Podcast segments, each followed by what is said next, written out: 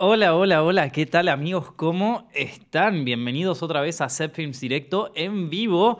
Hoy estamos con John. ¿Cómo estás, John? Hola. Tanto tiempo, va, una semana en realidad. Venimos bastante bien con los directos. Chicos, no se hacen una idea. Acá en Buenos Aires hace un frío de, de morir. Eh, estamos, creo que, en el día más frío de, todo, de toda la historia del país. ¿No sabes Eso- una vez nevó en. Buenos Aires? ¿Vos estuviste cuando nevó en Buenos Aires? No, justo vine dos años después. ¿En serio? No, no, no, no sabes, yo estuve el día. Bueno, re que sí.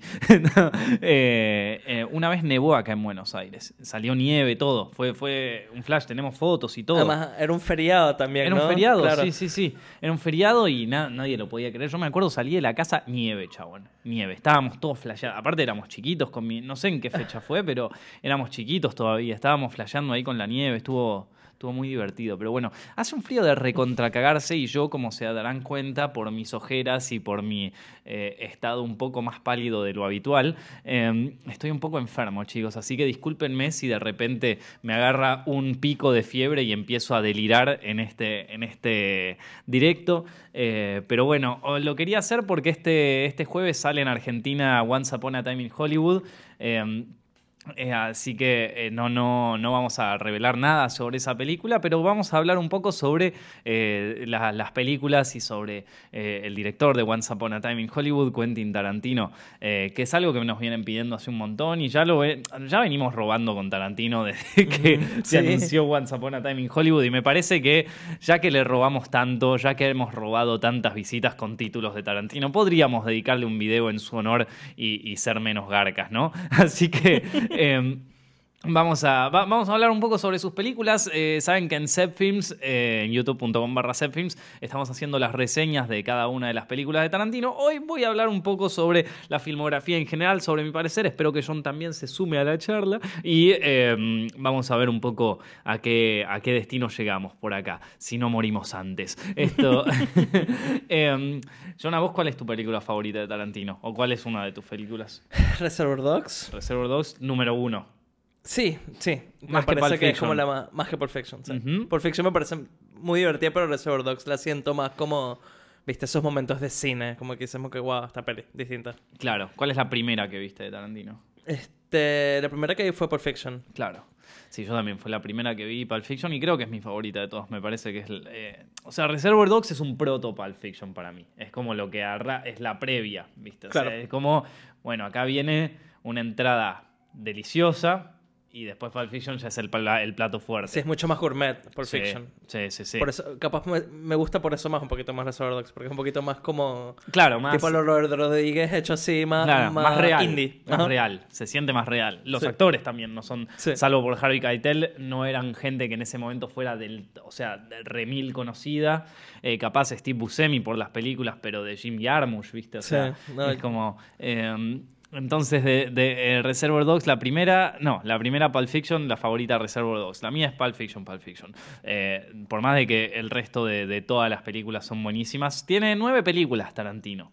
Eh, son Reservoir Dogs, Pulp Fiction, Jackie Brown, las tres ya tienen una reseña en Zep Films. Está Kill Bill, que si bien está dividida en dos partes, originalmente era una sola película. Está Inglorious Bastards, Death Proof, Django Unchained, eh, The Hateful Eight y Once Upon a Time in Hollywood. A mucha gente se le olvida Death Proof. Death No, Proof es la sí. película más.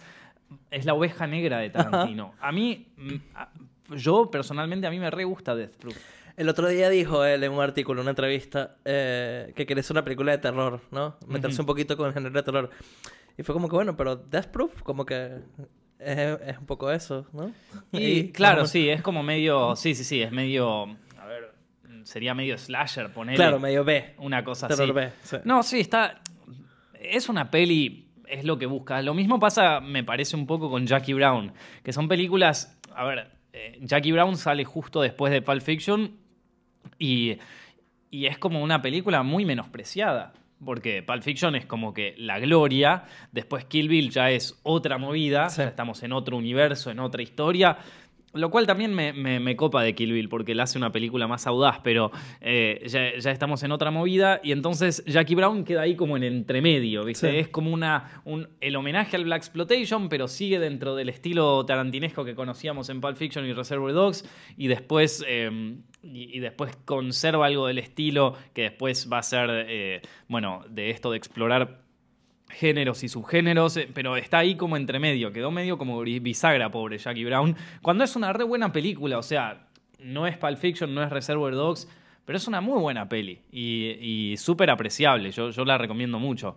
Eh, bueno, después eh, Death Proof es la, es la oveja negra, pobre. Hay gente Y que- también sería eso como entrevista hasta Kill Bill, que era algo nuevo, algo distinto. Sí. Death Proof es medio oveja negra y después Inglorious Bastards. Inglorious como- Basterds es como la más amada por todo el mundo. No es mi favorita, me encanta igual, ¿eh? tiene algunas de las escenas más memorables y de los personajes más memorables de, de toda la filmografía de Tarantino. Hans Landa, bueno, es directamente un, un as, o sea, no, no, ¿qué, qué puedes hacer con Landa? Eh, pero, mm, pero no, o sea, a, a mí, por ejemplo, no, no sé, o sea, es como que igual está muy buena. A mí es la que más me divierte, Es, eso es seguro. muy divertida. Es larga aparte, es larga y se te pasa así. Inglourious Basterds creo que la habré visto siete veces y nunca se me pasó lento. O sea, en ningún momento dije, uh, che, qué embole esta escena, eh, dale, que avance. No, nunca.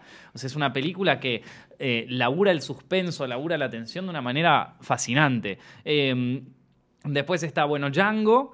Que, que Django a mí me gusta muchísimo. Eh, Djan- Django tiene el- la controversia con el, con el final que, que mucha gente no le gustó e- ese último acto, ese como epílogo, por decirlo de alguna manera, en donde Django se termina liberando y bueno, y va y vuelve a matar a todos, perdón por el spoiler. Eh, pero, a- a- no sé, a mí me gusta eso. Debo, debo admitir que cuando la vi en el cine por primera vez, no me lo esperaba. O sea, me tomó por sorpresa, Sí. real. Eh, y después, bueno, está The Hateful Eight. Eh, A mucha gente no le gusta, a mí me gusta esa película. a mí es la que menos me gusta. A mí me, a mí me gusta un montón. A mí es la que menos me gusta, porque aparte me acuerdo cuando salió, eh, que cua- cuando recién salía, que la, toda la campaña de marketing hecha alrededor de esa película es que estaba grabada con gloriosos 70 milímetros. Sí. Y vos te imaginás, bueno, 70 milímetros, te vas a hacer un spaghetti western mostrándome todos los paisajes a los John Ford, pero italiano, ¿viste? O sea, me va, me va a hacer una película... Y son los primeros dos minutos eso. Sí. Después tenemos todo adentro de una casa en donde el 70 milímetros te lo metes, o sea, ¿qué haces? O sea, ver qué tan abierto tenés el lente ahí, porque... Es la peli que más, más se siente el guion de Quentin como que más como una obra de teatro. Exactamente. Sí. Bueno, él mismo lo dijo, como que, como que era la película que él tenía ganas de pasar a, a obra de teatro, cosas así. No sé, a mí, la verdad, eh, me parece de todas las películas la que menos conecté. La que menos conecté con los personajes, con, con la cinematografía. Por más de que Robert Richardson para mí es el mejor director de fotografía. Y de hecho, digamos que de alguna manera es el que eh, claro, es el, el- que conjuga la nueva filmografía de Tarantino, ¿no? A partir de Kill Bill, Robert Richardson le da un condimento a sus películas que, que Tarantino antes no tenía. Por más de que me guste mucho Pulp Fiction, la fotografía de Andrés Sicula no se...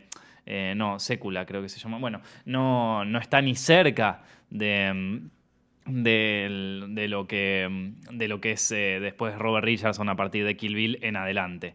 Que eh, Tarantino se recontra peleó con, con eh, Robert Richardson, parece, y por eso él es el DF en, en Death Proof, y después parece que se amigaron eh, y vuelve. En Upon está él. ¿Eh? En Once Upon está él. Sí, a obvio, Time. obvio, obvio que sí.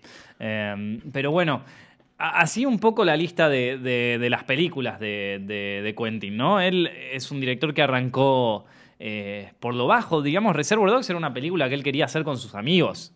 Tenía 30 mil dólares ahí ahorrado con sus amigos y la querían hacer. Iba a hacer eso. Y después, por una obra mágica del destino, eh, conoció a esto. Él, le pasó el guion a uno de sus profesores de teatro, o un amigo de Tarantino le pasó el guion a, a su- uno de sus profesores de teatro. Eh, ese profesor de teatro se lo pasó a su mujer y su mujer se lo pasó a Harvey Keitel. Sí. Que quiso ser productor ejecutivo de la película. Y ahí consiguieron la financiación para hacer todo, para, para poder recaudar más plata y poder eh, traer actores de más renombre y, y, bueno, filmar la película con un poco más de presupuesto, que de todas maneras no era tan alto el presupuesto como, o sea, era para pagarle a los actores, básicamente, porque para otra cosa no se pudo usar, para hacer la oreja de Michael Madsen y listo. Y también creo que él no trabajó el guion en el, en el Sundance Institute.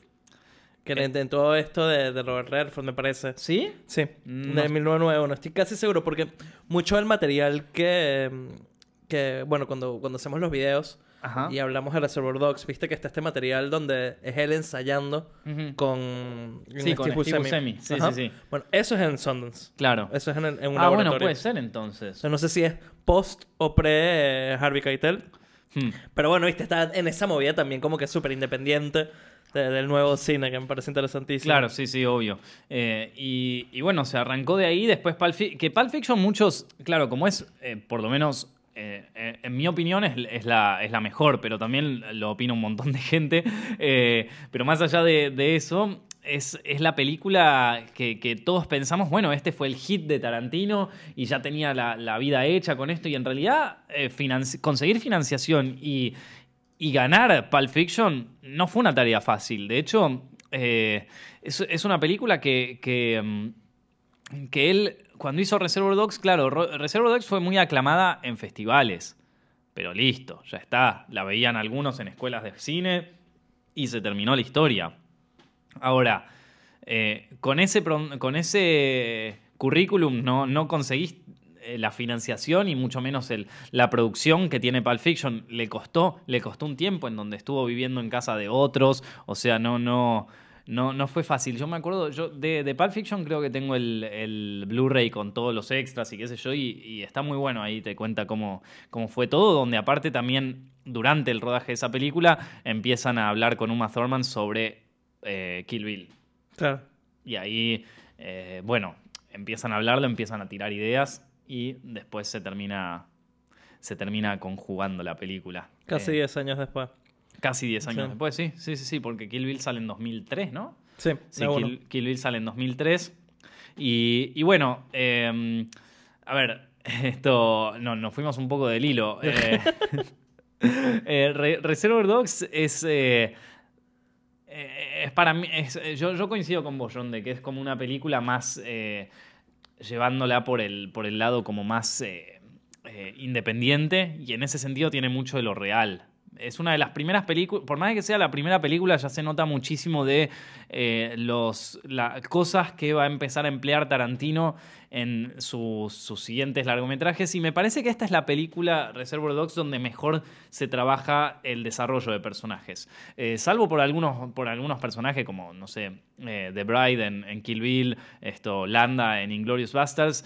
Hay muy pocas películas de Tarantino que se compare el nivel de desarrollo de personajes como el que hay acá en Reservoir Dogs. Y eso para mí es una de las mejores cosas que tiene la película.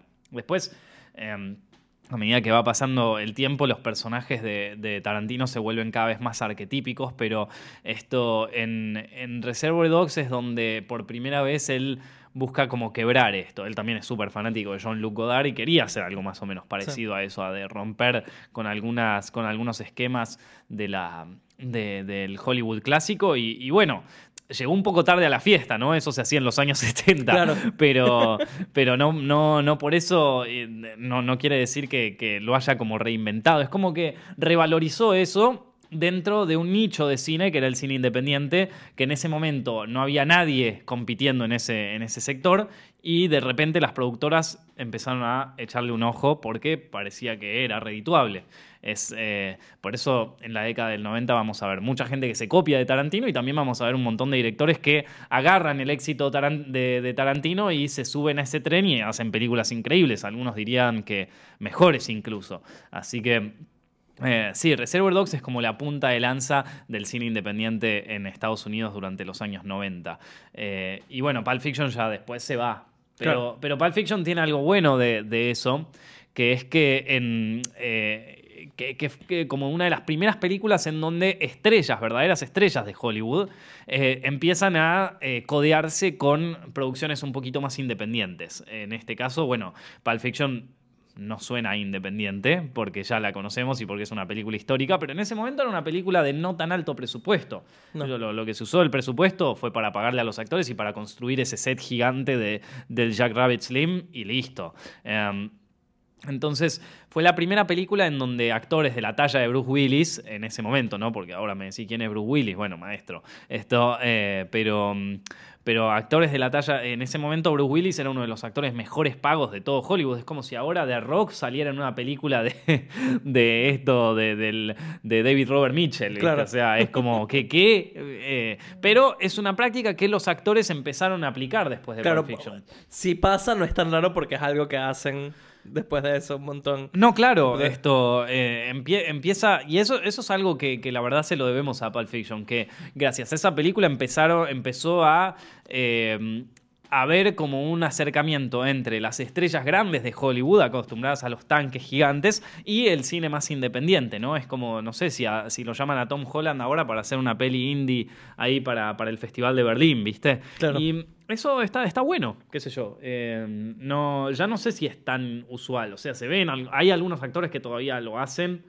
También hay actores a veces que lo hacen como porque ellos empezaron indie, entonces siempre como que vuelven a su eh, no sé, ponerle como los actores de Kevin Smith, tipo Claro. Matt Damon, que viste, hacen una película indie, una película, no sé, Burn, Ultimatum, cosas así. Claro. Pero porque ellos arrancaron también. Pero Matt Damon ya no hace nada más. indie. Claro, Matt igual Matt Damon, ¿qué hace ahora? No, nada, ya está. Está- Pero hizo un montón de pelis indie. Uf, Sí. Matt Damon está nadando en sus billetes y, y le, le importa tres carajos todo.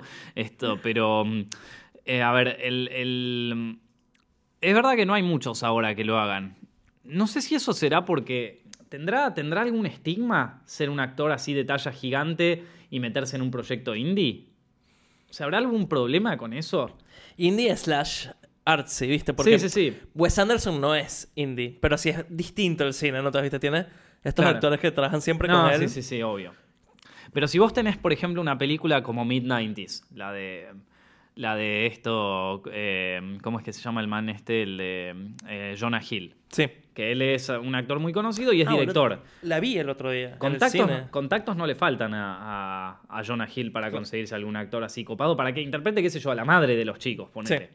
Eh, ¿Y qué, qué pasa ahí? Bueno, capaz que a Jonah Hill no le interesaba, pero digamos que em, falta, o sea, como que no hay. eh, como que hay, hay algún tipo de estigma ahí con los actores, habrá algún problema para. O, o les dirá a la gente, mira, no pierdas un año haciendo esta Claro. película que tenemos que hacer, tenemos que hacer la guita, maestro. Tenemos No, y que... si la peli tiene mala publicidad, ahí para mí sí es estigma, tipo cagaste. Porque Bueno. viste como que hay una película indie que hace renombre porque la pega, buenísimo. Pero si hace renombre porque, no sé, viste, este chabón que actúa, Hmm. amenazó y la película es malísima y por eso se conoce como que Bueno, pero ¿en cuántos casos hay? O sea, muy pocos. no, la verdad que eh, en la lotería de eso, si más o menos el actor tiene cierto eh, ojo para los guiones, no, Eh. debería- no tendría por qué pasar. Igual hemos, hemos visto películas recientes, ¿no? Que tienen... A ver, películas súper artísticas que tienen actores. ¿Cuál fue la última peli así que, que, que recuerdes que, que sea tipo súper grande? A ver. De un actor súper grande que se haya Ajá, metido en algo indie. Eh, bueno, a ver, pensemos en primero en quiénes son actores súper grandes de hoy Claro. en día, ¿no? O sea, todos. Yo creo que es el efecto, el efecto Birdman, ¿viste? Que, que están todos haciendo películas de superhéroes y no Claro. pueden por temas Claro. de contrato. Eh, ¿Viste la peli de Birdman donde está, donde le preguntan, che, ¿podemos traerlo a Robert Downey Jr.? No, él está haciendo Iron Man. ¿No podemos traer a este? No, está filmando Batman, ¿viste? Y entonces ahí por temas de contratos se, se complica la situación. Eh, pero, pero bueno, actores así grandes de, de hoy en día, eh, a ver, para mí, qué sé yo, eh, ponerle en una, pero ni siquiera en una peli de, de ¿no? O sea... Nightcrawler, ¿tú la considerías independiente? Sí. Sí, Claro. sí, Nightcrawler podría decirse que sí. Sí, aparte es la primera película del director y ahí está Claro. Jake Gyllenhaal. No, esa, esa puede ser, sí. Esa Es- entra. Es entra. un muy buen guion. Pero igual hace un montón esa Y es peli. una película de Netflix esa. Ah, mira, es de Sí, Netflix. porque claro. Netflix se quería asegurar algo ahí. Entonces ellos lo llaman directamente. Y aparte de él, est- no estamos hablando de Netflix hoy, estamos hablando de Netflix en 2014, cuando era una, una bomba. Under the Silver Lake, más o menos. Ah, Under the Silver Lake ser. con Andrew Garfield, obvio, sí, recontra. A mí me parece que David Robert Mitchell ya la había recontra pegado ahí con, con esto. eh, con la de eh, It Follows, Sí. y todo el mundo quería hacer una película con él. Va, no todo el mundo, pero claro, como lo- que- a lo como que como el próximo Quentin, ¿viste? El próximo gran director Claro. indie. Sí. eh, y sale Under the Silver Lake, que a mí es una de mis películas preferidas del año pasado. Para mí Pero un- no, no le gustó. Pero no le gustó a nadie, maestro. Y bueno, nada, qué sé yo. O sea, cada quien, viste, la verdad que yo no, no, no puedo, no puedo recomendarle gustos a nadie, pero la no la verdad han que. estrenado, boludo. No, ni siquiera la, no, No la ni siquiera la estrenaron. No, no, no. No, la pasaron en Cannes con bombos y trompetas diciendo como acá se viene el nuevo Citizen Kane.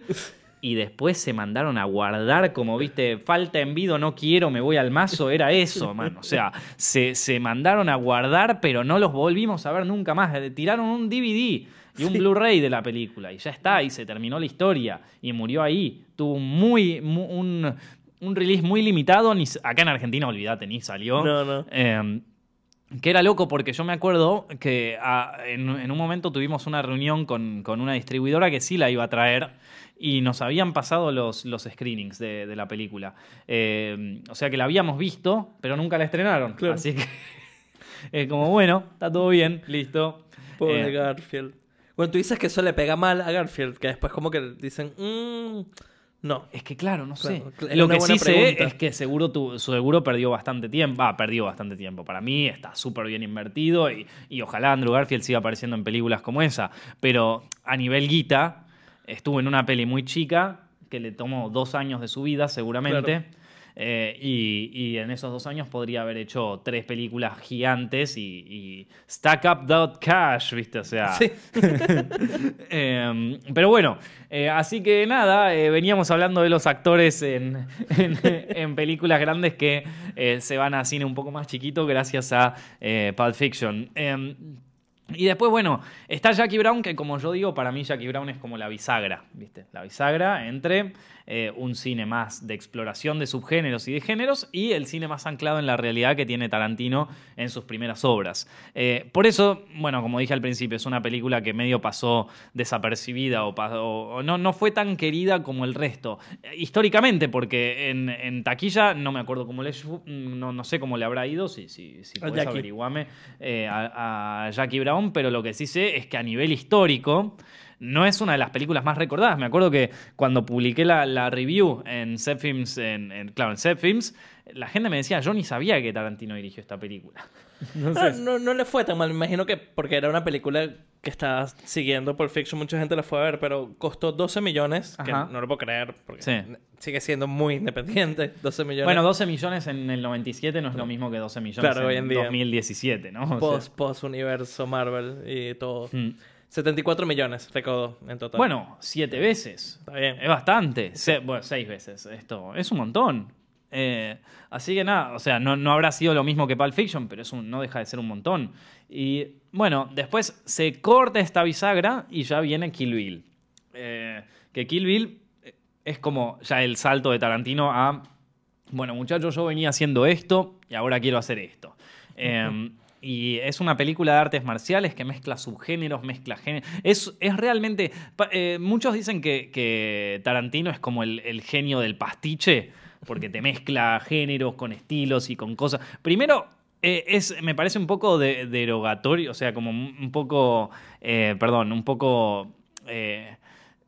No sé, malvado decirle esa cosa a un director como Tarantino, porque yo a ver, yo entiendo que la gente está medio hasta las pelotas de Tarantino porque todo el mundo lo conoce, eh, eh, digo, mi, vieja habla de Tarantino, mi, Claro. mi- mi- la vecina de al lado sabe quién es, eh, este otro que me pregunta, che, es la última película Once Upon a Time porque lo ve en el diario, entonces ya estamos todos como, bueno, mira, maestro, me- basta de Tarantino, sí, o sea, hay otros 40 directores, dejemos de hablar de este muchacho, bueno, nosotros tenemos que hacer visitas y aparte tenemos que ver sus películas, y son buenas películas, el tema es que, claro, ya capaz que te saturás, viste, te saturás de tener... Yo me acuerdo en la facultad todos los profesores odiaban a Tarantino, y claro, yo me imagino, te caen 40 alumnos, 40 alumnos que todos quieren hacer la película como Reservoir Dogs o como Pulp Fiction, el primer año decís, bueno, sí, qué lindo Tarantino, qué fiesta, que qué sé yo, bueno, a ver si se miran eh, una película tipo Sin Aliento o algo así, que son de las películas que Tarantino era fan. eh, eso el primer año. A 10 años dando clase en una facultad donde todo te viene con Tarantino, al tercer día decir métanse todos a Tarantino en el orto, ese pelotudo no sabe una cara. O sea,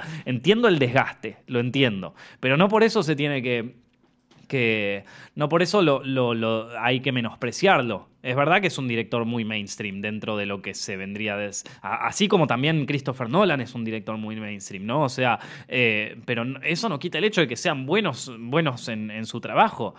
Con la misma vara podemos decir que Scorsese es un director mainstream, ¿viste? Y es uno de los mejores directores vivos de la historia del cine, ¿viste? Entonces es como, eh, me parece que es un poco... Eh, como que es un poco mala leche, vamos a decirlo así, de, hablar, eh, hablar en esos términos de, Tarantino. Eh, entiendo el desgaste, pero no me parece justo. Eh, pero bueno, como venía diciendo, ellos es, conocido Tarantino por ser como un genio del, del mashup de películas y de homenajes. Y la verdad es que lo tiene bien merecido, porque no es fácil hacer un buen homenaje.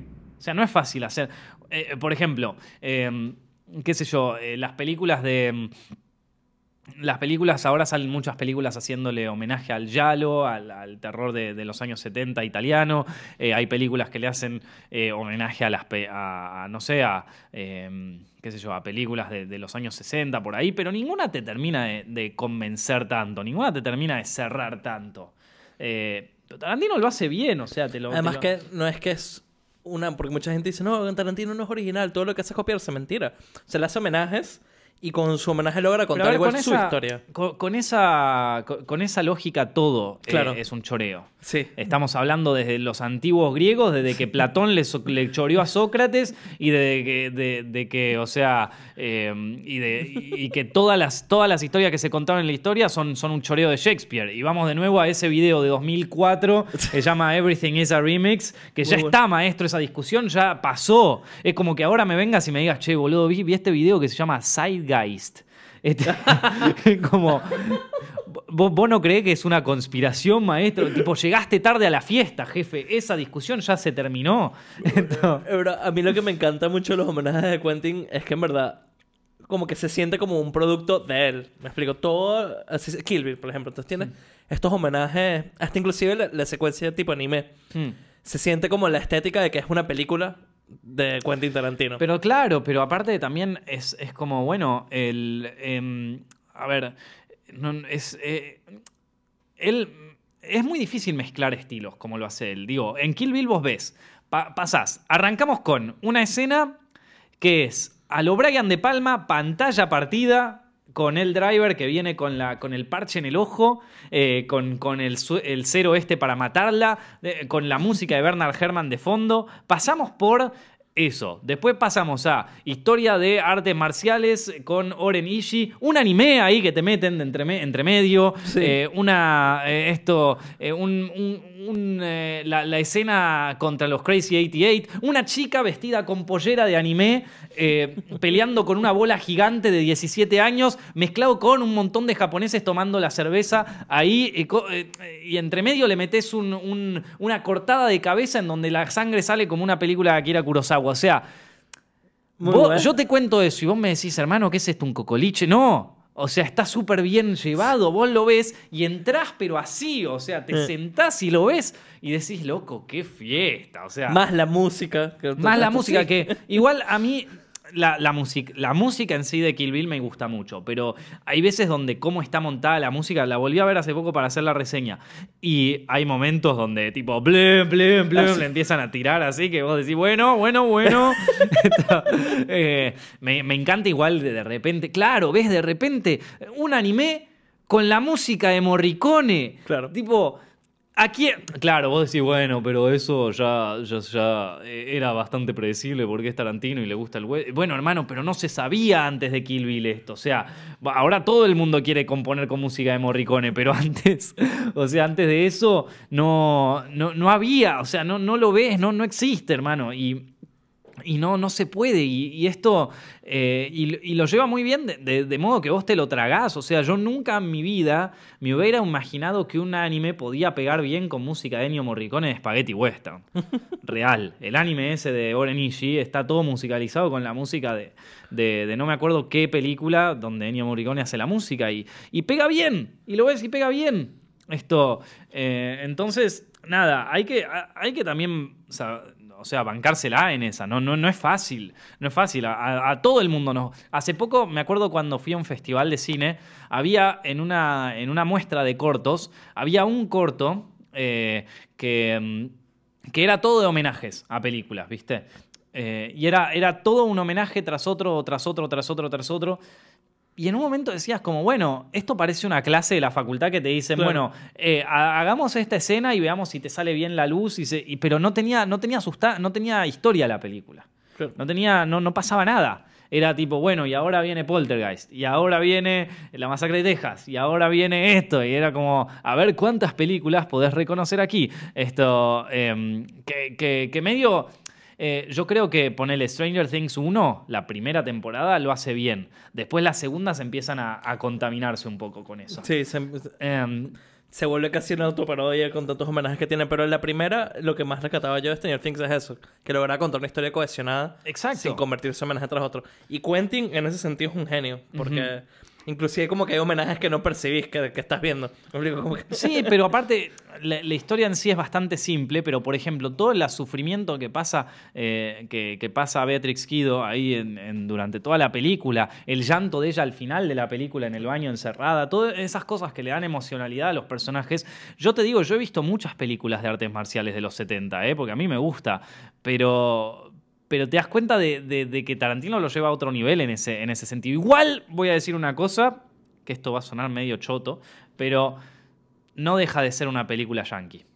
¿Por qué? ¿En qué sentido? No deja de ser una película yankee. Yo, a mí me gusta el cine japonés, me encanta el cine Claro. coreano y, y me encantan las, muchas de las películas en las que el tipo se inspiró. No conozco tantas películas de artes marciales chinas, por ejemplo, pero sí conozco muchas de coreanas.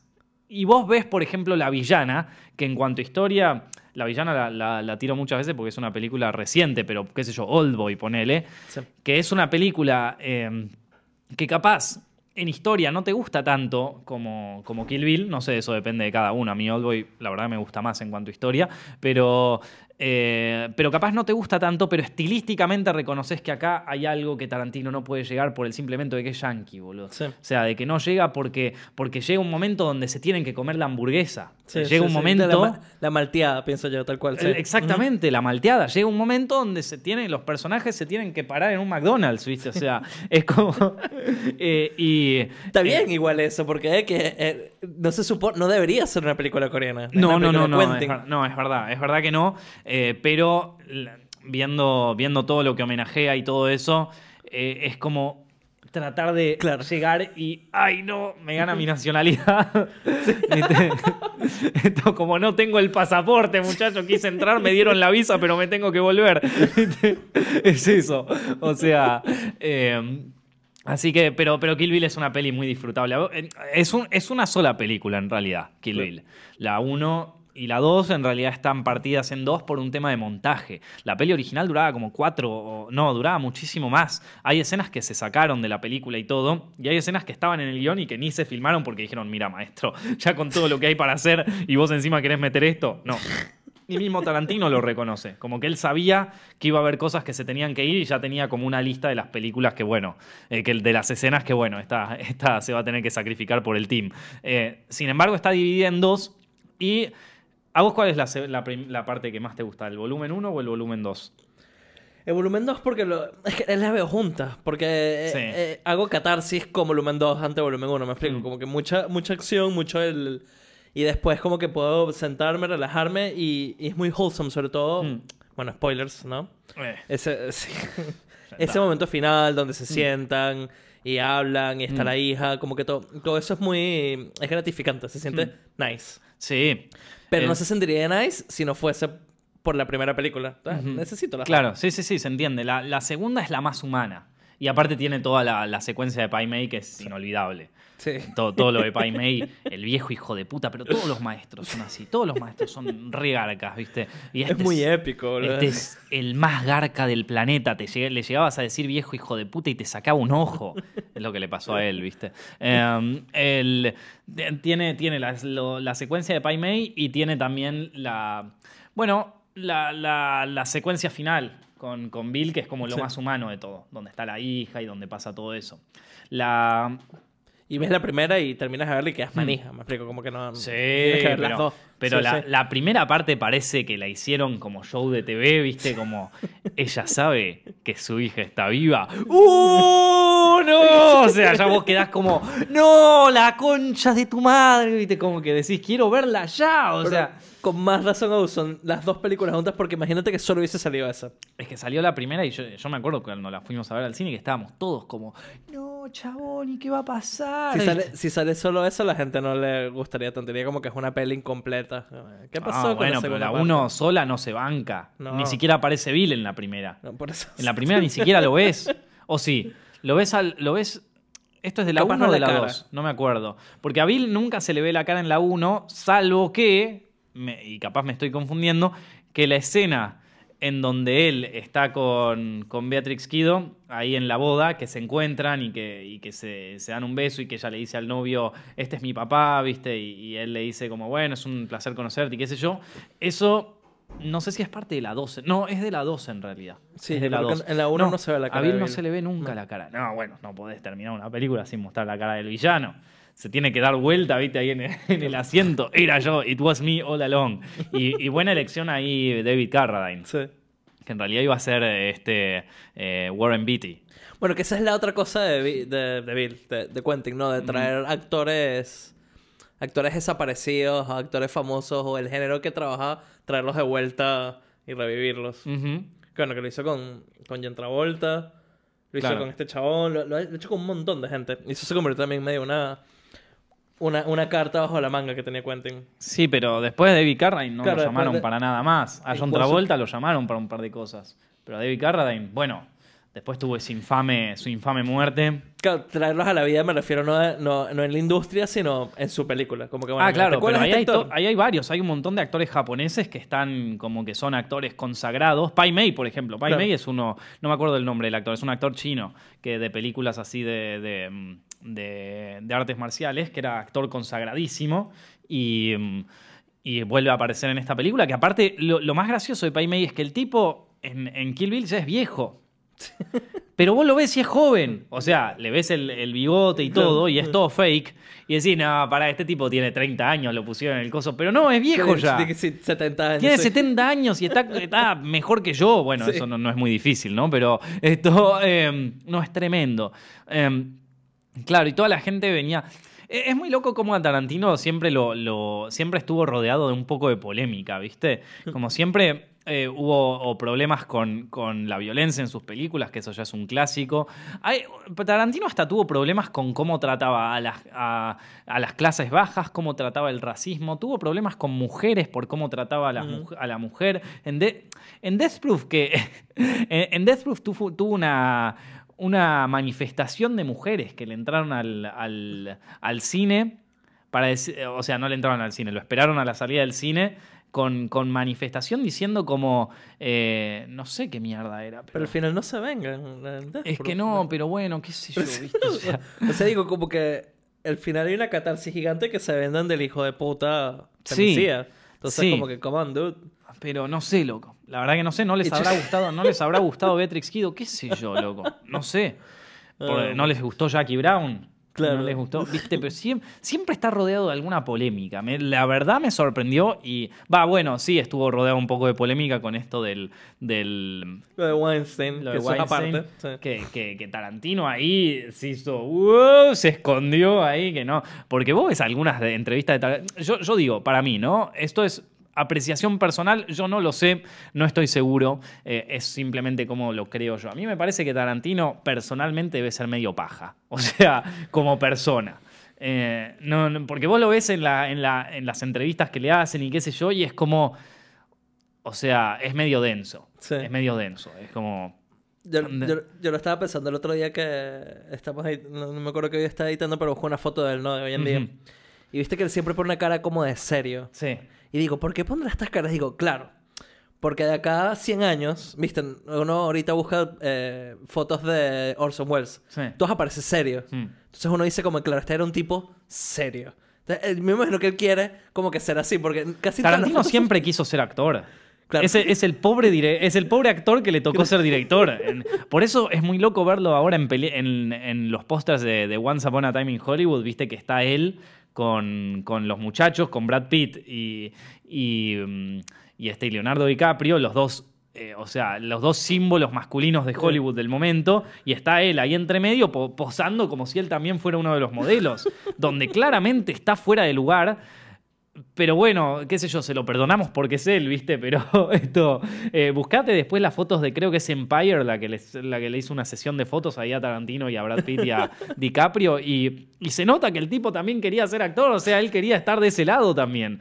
Em, Con unos actores increíbles como este chabón se parece cada vez más a Robert Redford, este Brad Pitt. Sí, Brad Pitt es el nuevo Redford. Eh, no, pero bueno, eh, volviendo al tema, yo eh, personalmente no creo que Tarantino, eh, él como persona, eh, sea de lo más agradable. Me parece que sus películas son fantásticas, que él como director es increíble, pero yo creo que si me lo encuentro en un pasillo en la calle, no sé de qué hablarle, la verdad. No, no, digo, fuera de sus películas, ¿no? Pero ahí me quedaría como, ay, me gustan mucho tus películas. Pero vos te lo encontrás en la góndola del supermercado, ¿viste? A Claro. Tarantino. ¿Y de qué hablas?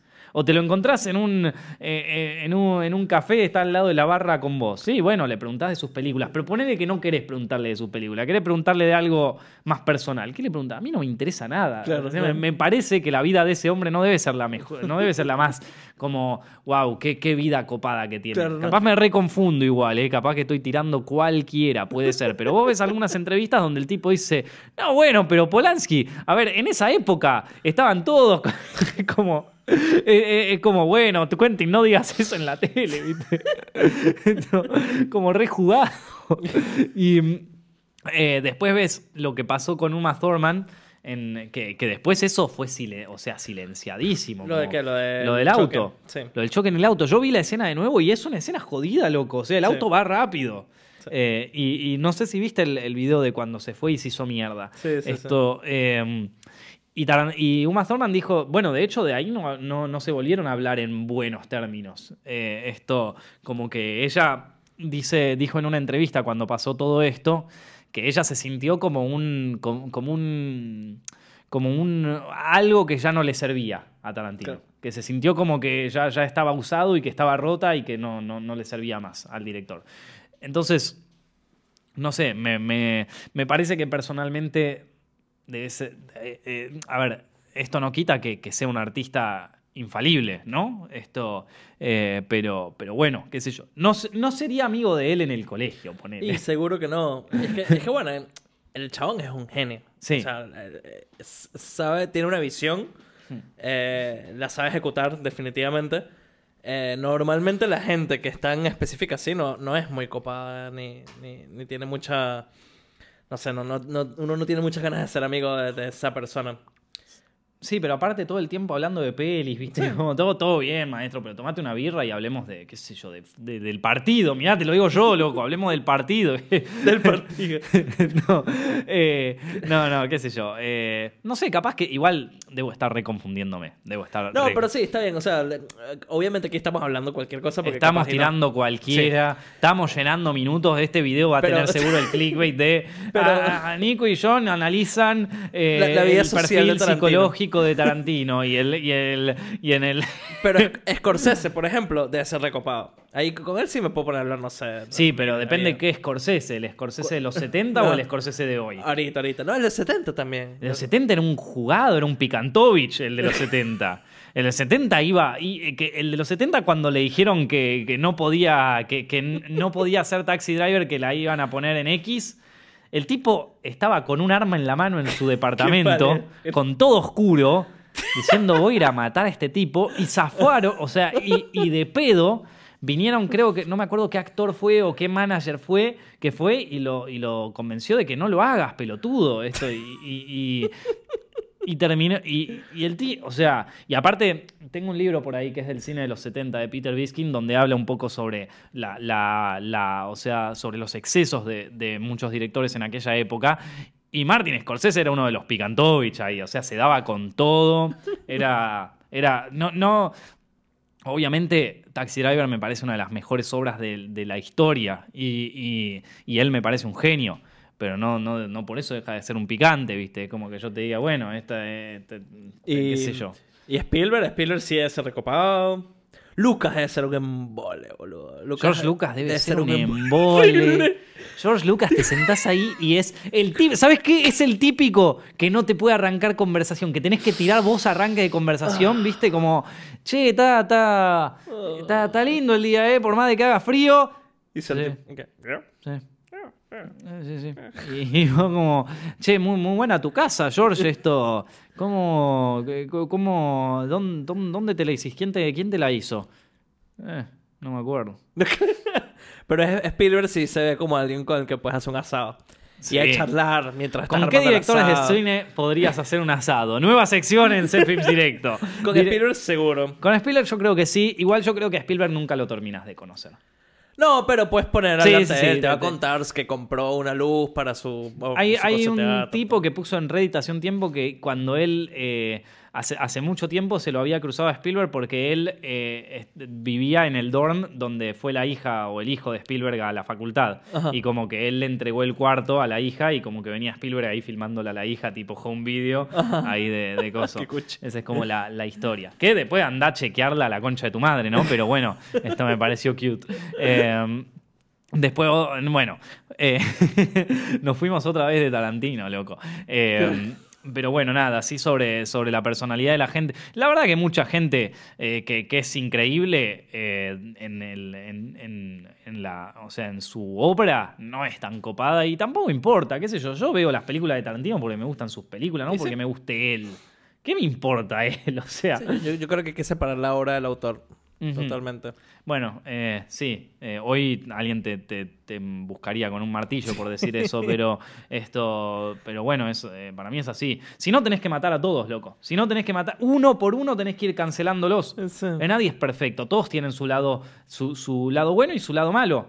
Si vos no conocés tu lado malo tampoco, viste, es como que eh, si eh, va- empezás a ver todo el mal en, en las otras personas y dale, maestro, todos tenemos un lado medio de mierda que, que- que no, lo tenemos que trabajar en terapia, Exacto, que, que lo tenemos que, conocer, exacto, que lo tenemos que elaborar para que no eh, pa- para que no afecte nuestra vida cotidiana, pero todos tenemos un lado medio choto y Todos los artistas también lo tienen y los artistas también lo tienen y hay algunos que lo pueden controlar mejor que otros. O sea, si no tenés que cancelarlos uno por uno. O sea, tenés que. Dame cualquiera, da- tirame cualquiera y yo te lo cancelo. O sea, te busco algo, te busco roña ahí en el Twitter, algo, al- algo te encuentro. Esto- no, no se puede así, no se podría. Eh, me parece que hay casos un poco más delicados, como por ejemplo el de Bill Cosby, donde ahí Claro. ya se fue todo al choto, amigo. O sea, ahí estamos con, con un pedófilo y, y- y violador serial. Pero. eh, Pero aún así. no, man, no, o, sea, sea- no, no, no. Yo ya Bill Cosby no lo puedo ver. Yo, puede. todo bien, pero O sea, la- la esperemos otra generación. ojos. Esperemos otra generación. esperemos otra generación y ya que nuestros hijos o nuestros nietos nos digan qué les parece Bill Cosby ya fuera de todo Claro. este contexto tan, tan turbio, porque la verdad que eso se fue al carajo, o sea, eso se fue al choto, eh. Mirá que yo, yo te perdono cosas, pero esto ya es como, bueno, pará, esto te fuiste a la mierda. Sí, un viejo choto. Un viejo choto, pero y aparte. también cuando era joven, el choto también. Mm. Igual, vos viste el, el- Uy, boludo, ¿no? este, este, este directo lo van a cancelar. Pero vos viste el, el, el, el- el stand-up de Dave Chappelle, donde habla de Bill Cosby. No. Uh, loco. Ahí se va tan a la mierda. que vos decís como. Es que no lo puedo decir acá porque se va a descontextualizar Sí, muy fácil. sí. Tienen que verlo, tienen que verlo porque. Yo me cagué de risa, pero porque yo soy un hijo de puta. Pero esto. Pero véanlo y ahí más o menos. eh, nada, todos tienen su lado bueno y su lado malo. Y algunos tienen un lado re turbio, ¿qué te puedo decir? Esto. eh, Bueno, entonces seguíamos a Quentin. Seguimos con Quentin. Eh, nos habíamos quedado en Inglorious Bastards. Ujú. Que Inglorious Bastards para, es, es la mejor narrada de Tarantino. Sí. En cuanto a historia, es la, mejor, es la que tiene mejor narrativa. La que yo más me río también. Es la que más te reís, es, la que, es la que más emociones te evoca. Es, sí, eh, narrativamente es la mejor de él. Eh, visualmente también es impactante. De nuevo, Robert Richardson, así en, la parte de, dirección de fotografía, eh, hizo. Yo me acuerdo que para la facultad tuve que hacer un trabajo de Robert Richardson eh, y, como, y como había faltado a todas las clases de dirección de foto, el, el trabajo lo tenía que dar libre. Y, y entonces, si vos lo dabas normal, tenías que hablar un poco sobre el director de foto y hablar un poco sobre su filmografía y eso. Si lo tenías que dar libre, tenías que hacer de dos películas de ese director de foto, plano por plano, donde estaban puestas cada luz y cada Nah, cosa. No, no, no, me destruyeron. yes. Y fue eh, Inglorious Bastards y eh, la otra película de donde está Richardson, que es eh, Racing Arizona. Con Sí. esas dos. Fa, loco, la muerte, pero te digo. He aprendido, he aprendido. Me, me acuerdo que me compré la revista de American Cinematographer para ese trabajo. O sea, donde él habla sobre, sobre su, su estilo y sobre sus cosas. Tiene muy pocas entrevistas Robert Richardson. De hecho, él ganó un Oscar y en el speech dijo, bueno, gracias, chao. como que es muy reservado el tipo. Y es un, es un loco de la guerra el tipo. Vos lo ves y decís como, che, ¿y este man? O sea, como... eh, tiene, tiene todo el pelo blanco, viste, como todo medio hippie. Igual yo lo banco. Robert Richardson, Él es me- medio borracho, ¿no? No tengo idea. Yo no, creo que sí. no tengo idea. No vamos a seguir asumiendo cosas de gente porque ya, ya está, man. Ya, ya, ya nos dimos... John dice que. Ya, nos dimos el gusto con, con, con toda, esta, con toda esta caterva de gente. Pará. Esto, eh, no, no, no. No, Christopher Doyle, el que era súper borracho. Ahí está. No, viste, pará. pará no, me lo, no me lo manches a todos, viste. Acá estamos tirando barro, agarramos un ventilador, empezamos a tirar mierda a ver qué pasaba. Pobre Richardson se comió un soretazo ahí.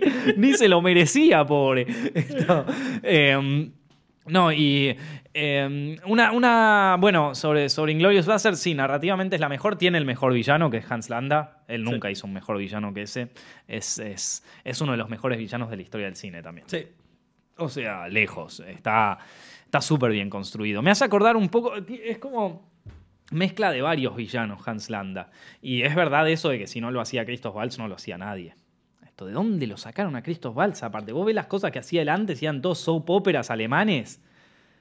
Y aparte cantaba el tipo. Claro, canta, tie- sí, sí, can- sí, bueno, sí. de hecho sigue cantando, pero es como, bueno, ¿de dónde? ¿Cómo hicieron, viste, para dar con él? Eh, pero después más de, de Inglorious Bastards, eh, creo que fue la que más, más veces vi de Tarantino. No porque sea la que más me gusta de él, la que yo más disfrute, sino porque me acuerdo cuando salió, estaba tan hypeado Sí. que la vi 800 veces. Me, me encantó. Es la, es la primera película. Mira, con, con Inglorious Bastards yo tengo una, una historia de amor porque.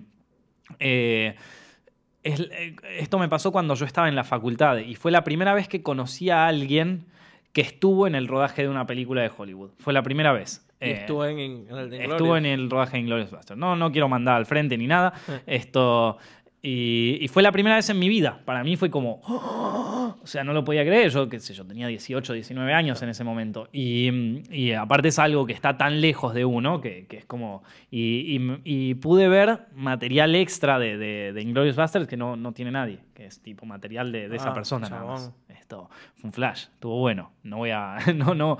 La, la verdad que eh, eso. Son esas cosas que uno se guarda para uno y como, bueno, voy a atesorar esta memoria para Ajá. siempre. Como otras, como otras cosas que ya contaré más adelante, pero realmente, gracias a este trabajo y gracias a ponerle garra, he vivido muchas cosas que tienen que ver con la historia del cine y con el cine actual. Que, que realmente, de, de las cuales lamentablemente por temas de embargo y por temas de, de que las productoras te dicen que no podés hablar del tema eh, hasta que salga la película o, o directamente no podés hablar del tema y punto. Sí. Eh, uno, uno se las tiene que guardar, pero bueno, evidentemente las, las- las disfruté muchísimo y la verdad que agradezco eh, a, a mucho que, que hay- que haya podido tener esta posibilidad. Es, es, eh, es algo que, que no tiene nombre. Eh, después viene Django. Django. Django es muy buena, Django. Sí. Esto, Ja- Django es. Eh, a ver, ¿cómo es? Ja- Django es. eh, él, él siempre quería hacer un western. Y con Django se sacó las ganas. Claro, a mí, a mí, a mí como que lo sentí más como Black Exploitation. Tiene Western, también de sí. eso. Tiene también de eso la música. Em, pero, pero Django es, es. Te sacaste las ganas de hacer un western. Sí. man. Y lo hizo y está muy bien. Y sobre todo un western que, aparte, el western, digamos que no es un género que a la gente le guste. O sea. Para mí, para mí Hateful Eight fue más western sosa. ¿Cuál? Que, que Hateful Eight, la que después. Bueno, pero pará, todavía no la hizo. Claro, y se sacó las ganas, pero le metió un montón de Black Exploitation porque Sí. se zarpó con la historia, como que le encantó obviamente Sí. su guion. Ujú. Y se fue por las ramas de Black Exploitation. Y después como que yo me quedé con las ganas de eso, de ver como que un western, western. Por eso a mí me gustó tanto Hateful Eight. Pero Hateful Eight no tiene tanto de western. Es que no sé, son esos planos como que eso de cuando está la tormenta afuera. Sí. Primero western con nieve, me copaba. Eso está ¿no? muy bueno. Sí. Eso está muy bueno. Que es no como esas que es películas de samuráis con nieve. Claro. Es como, bueno, le agregan algo, ¿viste? O sea, eso me gustó y me gustaba mucho. Siempre recuerdo ese plano, viste, que ponen como los. eh, como las cosas de madera para no Sí, perderse. sí, sí. Y se va perdiendo como en la bruma. Mm. Ese, ese, ese clima de ataje que hace me gusta un montón. Mm. Eh, y a pesar de que me gustó un montón Django, por lo geekness de, de Western, como que lo vi, vi más a, a Hateful Eight ese ¿Te lado. gustó más de Hateful Eight? Eh, Django, ah, a mí esto... Django aparte tiene muchas escenas así, eh, que, que eso también me gustó mucho en Kill Bill. Django cuando está en los... En los en, en los flashbacks ahí que están grabados como en Super 8 o en una cosa así, que también está en, en las escenas de Pai Mei, ¿viste? En, Sí. en Kill Bill. Eh, eh, tiene, tiene esas cosas de... ¿Qué sé yo, Django, loco? Hace, hace tiempo que no la veo, Django. eh, la quiero ver de nuevo. Estoy, estoy con ganas de verla de nuevo, Django. Esto, eh, pero la- lamentablemente, ponele el personaje de, de, Hans, La- de de Christoph Waltz, en Django no está tan bueno. No está tan Ahí bueno. aparece Samuel L. Jackson haciendo el mejor personaje de la película, junto con DiCaprio, que hace a Calvin Candy. Los dos son muy buenos ahí. los dos hacen un grupo de villanos temible, loco. Temible. Y Calvin Candy es un. Es que, es que lo hicieron muy bien porque eh, Calvin Candy es un boludo. Es un estúpido. O sea, realmente el, el personaje de Leo DiCaprio es un estúpido, pero un estúpido. Estúpido, ¿viste? Eh, y, y el otro, el Samuel L. Jackson, es el vivo, pero que aparte es vivo y cínico y malo. Esto, se- o sea, eh, no tan malo como eh, Samuel L. Jackson en Jackie Brown, pero malo, malo, ¿eh? O sea, es, es, es turbio, es un personaje turbio y que aparte eh, tiene la... Peor, ¿eh? Peor, pues pudiese decir, mucho más turbio. Sí, tiene los mejores diálogos de la peli también. Eh, el, ¿Cómo es que se llama Steven, no? El, malo de. de el, eh, o sea, el, el. ¿Cómo es? El. El, esclavo malo, no sé. El, eh, pero qué, qué buena peli esa Django, ¿eh? Dan ganas de verla. Y después Hateful, que viste que él. No sé si esto lo llegó a hacer, una buena pregunta, pero él quería sacar, creo que lo hizo, Hateful Eight de vuelta en- Netflix como Mm. una serie. Sí, es que Hateful Eight tiene un montón de material extra. mo- perdón, material extra. Un montón de escenas eliminadas. Eh, para mí es la película menos coherente de Tarantino. Sus perso- los personajes de Hateful Eight no tienen la humanidad que tienen en sus otras No. películas. Son un grupo de sátrapas que no, o sea, no tienen ningún tipo de carisma. Eh, digo, eh, no tienen carisma, sí son carismáticos porque son actores increíbles, eh, pero son como viste, ya estás en el límite del estereotipo. Sí, ya sí. estás tocando ahí. Se siente más el actor, se siente más el guion, como Sí. que no, no, no, no te logras meter. Es más como, bueno, este producto de Quentin Tarantino, pero le falta un poquito el alma que todas las demás tienen. Me gustaría verla de nuevo igual, pero se me hace como un, se me hace como una película más cansada de él. Como que visualmente está impresionante, tiene la música de Morricone, pero lo que le, a ver, lo que a, lo que a Tarantino le da, le da la fuerza a sus películas y no las convierte en un pastiche de homenajes como hablamos al principio, es justamente su, su su- el trabajo con sus personajes, mucha gente le ha alabado los diálogos y, y esta y mm, eh, Hateful Eight tiene buenos diálogos, pero la verdad que no te acordás de ninguno. Yo no me acuerdo. yo la, la ul- la película que hace más tiempo vi, o sea que menos me acuerdo de él, es eh, Death Proof y todavía me acuerdo de Standman Mike. Sí. Pero vos te acordás que son como dos horas ahí en la, en la diligencia. Sí, sí, sí. ¿Y te acordás algún diálogo No. de ahí? Pero me, acuerdo como de, de estar divir- O sea, como. Sí, me acuerdo que hay, una, hay un plano donde se están cagando de risa Cor Russell y, y la otra mina. pero nada más. O sea, no me acuerdo por qué. Me acuerdo que hay un momento de, de donde viene el plot twist. Que esa es como la parte que para mí, bueno, agarra un poquito de viaje. Se vuelve más interesante la historia. Pero. Pero después la peli. O sea, me, me- me sonó como, bueno, un poco más vacío. Eh, Igual, mira, la, la- la de Netflix tiene 40 minutos más. Imagínate, un montón. puede ser, ¿ya Y- está para verla? ¿Se puede ver? Em, estoy los artículos hace un montón, así que me imagino que sí.